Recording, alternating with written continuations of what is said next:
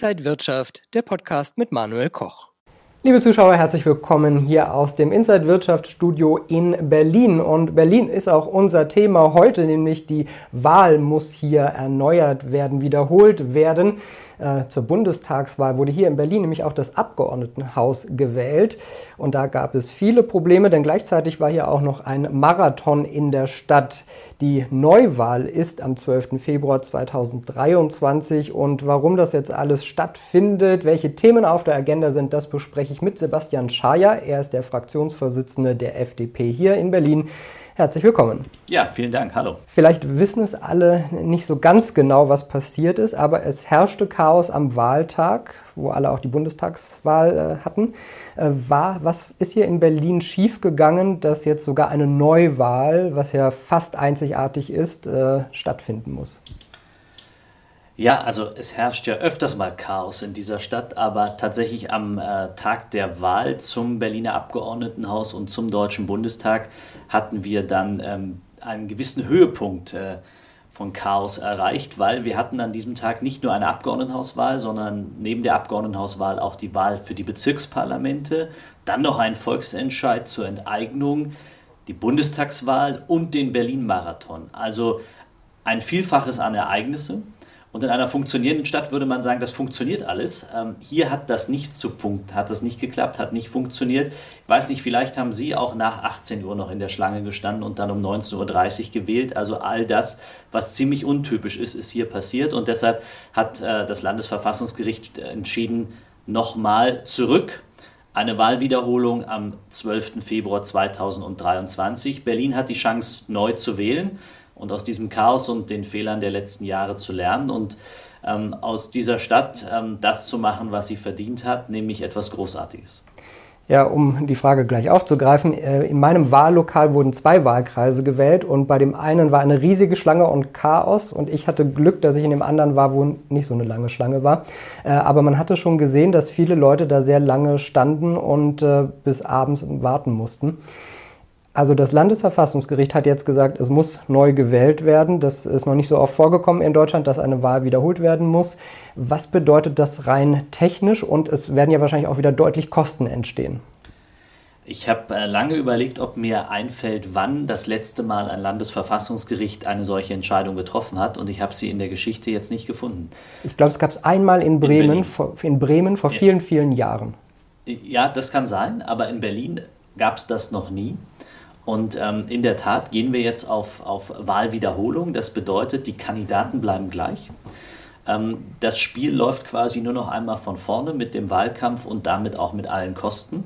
Uns Steuerzahlerinnen und Steuerzahler kostet das nochmal knapp 40 Millionen Euro, die dafür verwendet werden, nur dafür nochmal Unterlagen, Wahlunterlagen zu verschicken, Wahllokale ähm, zu öffnen und überhaupt eine sichere, ordnungsgemäße Wahl durchzuführen.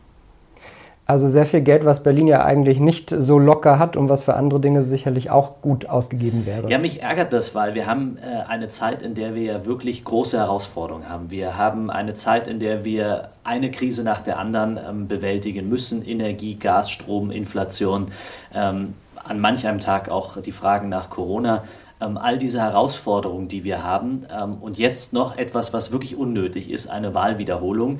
Und das, obwohl vorher schon klar war, ähm, dass das schwierig wird, wenn ein Berlin-Marathon durch ähm, das komplette Tarifgebiet AB läuft, ähm, um das mal mit dem öffentlichen Nahverkehr zu vergleichen, und es schwierig sein könnte, dann die Wahl- und Stimmzettel von A nach B zu bekommen. Und das ärgert mich. Und der Faktor Geld spielt natürlich ebenso eine Rolle. Das könnten wir woanders äh, gut verwenden. Es ärgert sie, es ist aber trotzdem richtig, dass man das wiederholt, einfach um äh, auch praktisch eine Chance für alle Wähler wiederherzustellen. Manche sagen ja so, die Verhältnismäßigkeit, ob man jetzt eine ganze Wahl wiederholen muss, ist vielleicht nicht gegeben. Äh, andere sagen natürlich, äh, die Demokratie muss da hochgehalten werden und das sagt ja auch so das Landesverfassungsgericht. Ja, ich glaube schon, dass es richtig ist, dass wir das tun. Ähm, ich bin davon sogar überzeugt, dass es richtig ist, dass wir das tun, weil unsere Demokratie wird in diesen Tagen von innen und von außen angegriffen. Und wenn dann ein, ein Akt, ein, ein zutiefst demokratischer Akt, etwas, was äh, uns auszeichnet, am Ende ähm, ähm, wegbröselt, ähm, dann ist es richtig, um Vertrauen wiederherzustellen und ähm, vor allen Dingen in diesen Zeiten, wo viele an der Demokratie auch zweifeln oder zunehmend mehr an der Demokratie zweifeln, zu sagen, wir gehen hier zurück auf los, wir wiederholen das damit äh, am Ende überhaupt nicht etwas übrig bleibt. Und dennoch ist es schon ähm, beschämend, ähm, dass niemand in der Stadt dafür Verantwortung übernehmen will. Weder die SPD will dafür Verantwortung haben, noch die Grünen, noch die Linken, die seit sechs Jahren miteinander in dieser Stadt regieren und dafür Verantwortung tragen. Und jetzt zeigen sie munter jeweils auf den anderen, statt zu sagen, ja, wir übernehmen die Verantwortung. Ich glaube, es ist an der Zeit, dass wir Berlinerinnen und Berliner jetzt endlich wieder ähm, deutlich machen, dass es wichtig ist, dass wir die Kontrolle über unsere Verwaltung zurückgewinnen, dass wir wieder diejenigen in Verantwortung bringen, die auch bereit sind, Verantwortung zu übernehmen und nicht das Ping-Pong-Spiel munter weiterspielen. Ping-Pong ist ein schönes Spiel, gehört aber auf die Tischtennisplatte, nicht in die Politik, nicht in die Amtsstube in Berlin, sondern ähm, hier heißt es tatsächlich ähm, auch für die Sachen gerade zu stehen und sich auch äh, für diese Stadt einzusetzen. Und insoweit steckt natürlich in dieser Wahlwiederholung auch jede Menge Chance für uns Berlinerinnen und Berliner. Ja, also die äh, jetzige Regierung hier in Berlin ist ja schon wieder gut ein Jahr im Amt. Franziska Giffey ist hier die regierende Bürgermeisterin. Ähm, wie fällt Ihr Fazit jetzt nach einem Jahr aus? Naja, das Einzige, was ich an Verlässlichkeit äh, feststellen kann, ähm, Kontinuität ist der Rechtsbruch dieser Regierung. Wir haben das beim Thema Mietendeckel erlebt. Wir haben das beim Thema Friedrichstraße erlebt. Die hat man erst zugemacht, jetzt wird sie wieder aufgemacht. Wir haben das beim Thema Vorkaufsrechte erlebt. Wir haben das beim Thema Carsharing erlebt. Also ich könnte die Liste, wo Gerichte geurteilt haben und politische Entscheidungen korrigiert haben, jetzt weiter fortführen und nun auch noch das Landesverfassungsgericht, was sagt, der höchste Akt, der war auch falsch. Ähm, und ich frage mich manchmal, was muss eigentlich in dieser Stadt noch passieren, damit wir das endlich als Chance begreifen. Denn Berlin ist eine großartige Stadt. Und, ähm, aber auch eine Stadt mit großen Problemen. Und die gilt es jetzt anzupacken. Am 12. Februar ist dann die Neuwahl und natürlich sind wieder alle Parteien mit dabei. Ähm, wahrscheinlich wird ja eine der großen Parteien dann den regierenden Bürgermeister stellen. Also Franziska Giffey könnte weiter im Amt bleiben, Bettina Jarasch von den Grünen, Kai Wegner von der CDU. Ähm, was äh, können Sie schon mal so ein bisschen in die Zukunft, in die Glaskugel gucken? Was ist denn am wahrscheinlichsten momentan in der Stadt? Ja, Sie, Sie haben das gut ähm, beschrieben, weil es zeigt eigentlich eins, allein dadurch, dass Sie diese drei Namen genannt haben. Es bleibt am Ende ein offenes Rennen um die Frage, wer wird den regierenden Bürgermeister stellen. Und damit haben wir eine ziemlich unübersichtliche Lage. Ähm, ich kann für uns als Freie Demokraten sagen, dass wir die letzten 35 Jahre in dieser Stadt keine Verantwortung hatten, nicht Teil der Regierung waren und damit nicht Teil der alten Probleme sind. Und äh, wir würden gerne das, was wir an Innovationskraft haben, an Erneuerungswillen, an Antrieb, an, an Lust, auch diese Stadt zu bewegen und zu gestalten, in eine neue Regierung einbringen und äh, unseren Beitrag dafür leisten, damit wir in Berlin tatsächlich jetzt äh, aus den Fehlern, die gemacht worden sind, lernen. Das heißt auch mit einer radikalen Verwaltungsreform an die Fragen rangehen, damit wir ähm, bei Baugenehmigungen beispielsweise nicht länger warten als der eigentliche Bauvorgang, damit es Termine wieder im Bürgeramt gibt, damit es nicht nur einen Rechtsanspruch auf einen Kita-Platz gibt, sondern tatsächlich auch einen Kita-Platz. Allein 17.000 fehlen. Was hilft mir da der Rechtsanspruch? Ähm, auch das könnte ich weiter fortführen. Ähm, das würden wir gern durchbrechen. Und ähm, deshalb sind äh, wir natürlich bereit, Verantwortung mit zu übernehmen. Und ich glaube, es wird am Ende sehr entscheidend sein, wie stark sind wir als FDP ähm, mit dabei, um so eine Regierung auch zu stabilisieren. Weil wir sehen ja jetzt auch, wie wichtig es in Dreierbündnissen ist, dass man eine Stabilität hat. Und die würden wir ebenso in eine Regierung bringen. Ja, und auch bei der letzten Wahl haben wir schon gesehen, wie nah die Parteien eigentlich beisammen sind. Die SPD war vorne, aber äh, Grüne und CDU waren eigentlich relativ nah, so mit knapp drei Prozent Abstand dahinter, Prozentpunkten. Äh, die FDP lag bei knapp sieben Prozent bei der letzten Wahl. Ist das wieder so die Zielmarke?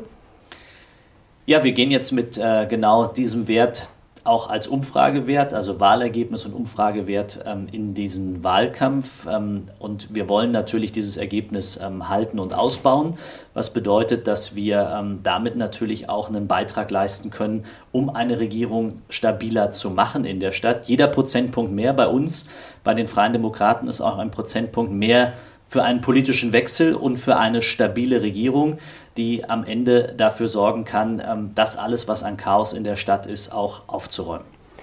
Wenn Sie politische Verantwortung übernehmen würden, wäre das wahrscheinlich in einem Bündnis mit der CDU und sogar mit den Grünen dann zusammen? Eben weil die Lage so volatil ist, würde ich sagen, ähm, dass wir natürlich mit Grünen, mit äh, SPD und CDU darüber sprechen, genauso wie die CDU auch mit den Grünen reden muss, aber auch mit der SPD.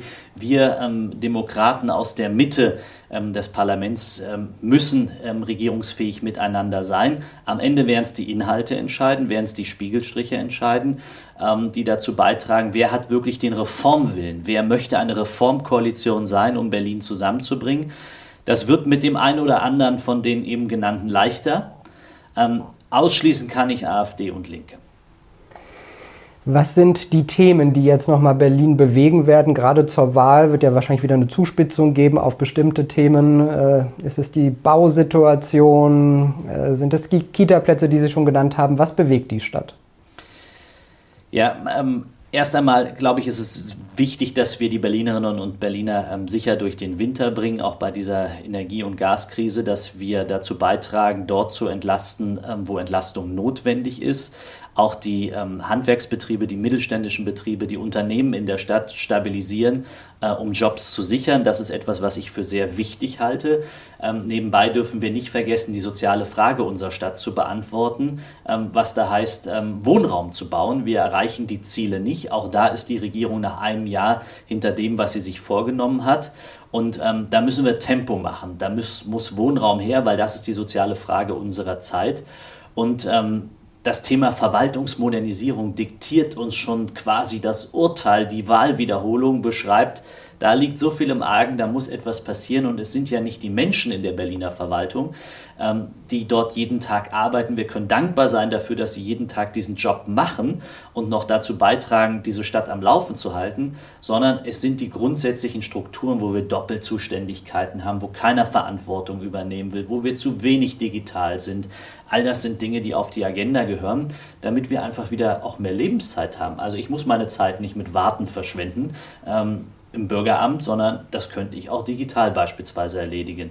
Insoweit ergeben sich die Themen natürlich aus ähm, der jetzigen Situation für diesen Wahlkampf. Das ist Wirtschaftspolitik, Wohnungspolitik und die Frage der Verwaltungsmodernisierung weil Sie äh, den Wohnraum auch angesprochen haben. Jetzt haben wir ja auch noch steigende Zinsen, die Finanzierung von Projekten, äh, die Rohstoffe an sich fürs Bauen, alles ist ja auch teurer geworden. Also auch das vielleicht ein weiteres Hindernis, um die Ziele, die man sich gesteckt hat, überhaupt erreichen zu können.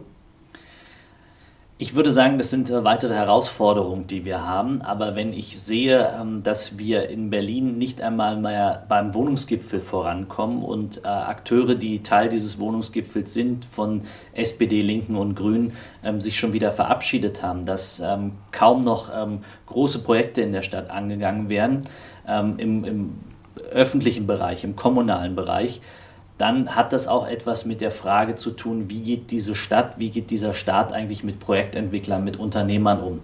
Ähm, schaffe ich Unternehmen hier auch anzusiedeln, hier herzuholen? Oder sehe ich das momentan mehr in Brandenburg als in Berlin? Ähm, wieso baut Brandenburg mehr als Berlin? Was machen die anders? Ähm, und wir haben natürlich einen gemeinsamen Metropolenraum mit Berlin und Brandenburg, der auch das ist, was am Ende Zukunft schaffen kann, wenn man diesen Raum strategisch zusammenentwickelt. Und dennoch sage ich, es ist unsere Aufgabe, 200.000 Wohnungen in dieser Stadt im nächsten Jahrzehnt zu bauen. Und das müssen wir anschieben. Und im Zweifel müssen wir in der Frage äh, bei, bei dem Thema dranbleiben, wenn es um das Thema Grundstückspreise geht, die dem Land Berlin gehören. Wieso nur kommunale Gesellschaften und nicht an Genossenschaften diese Grundstücke übergeben? Wir haben auf der Bundesebene eine, eine sogenannte Stoffpreisgleitklausel entschieden, was bedeutet, dass 90 äh, Prozent ähm, der Kosten bei dem einen oder anderen Rohstoff durch den Staat abgefedert werden und getragen werden. 10 Prozent bleibt als Restrisiko beim Unternehmer ähm, für definierte Rohstoffe.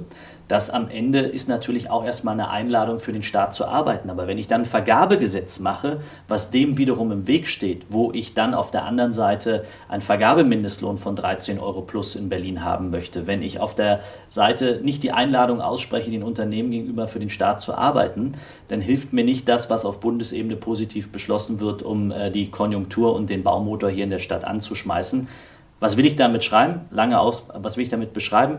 Ähm, es wird immer noch gebremst aus ideologischen Gründen in Berlin, gerade wenn es um den Wohnungsbau geht. Und das können wir ebenso beenden. Und mit wem würden Sie am liebsten, mit welchem regierenden Bürgermeister denn zusammen in eine Koalition mit Franziska Giffey, Bettina Jarasch oder Kai Wegner? Ich merke, Sie lassen nicht nach. Sie formulieren die Frage nur noch mal äh, neu und jetzt anders. Äh, ich bleibe aber bei meiner grundsätzlichen Aussage von vorhin.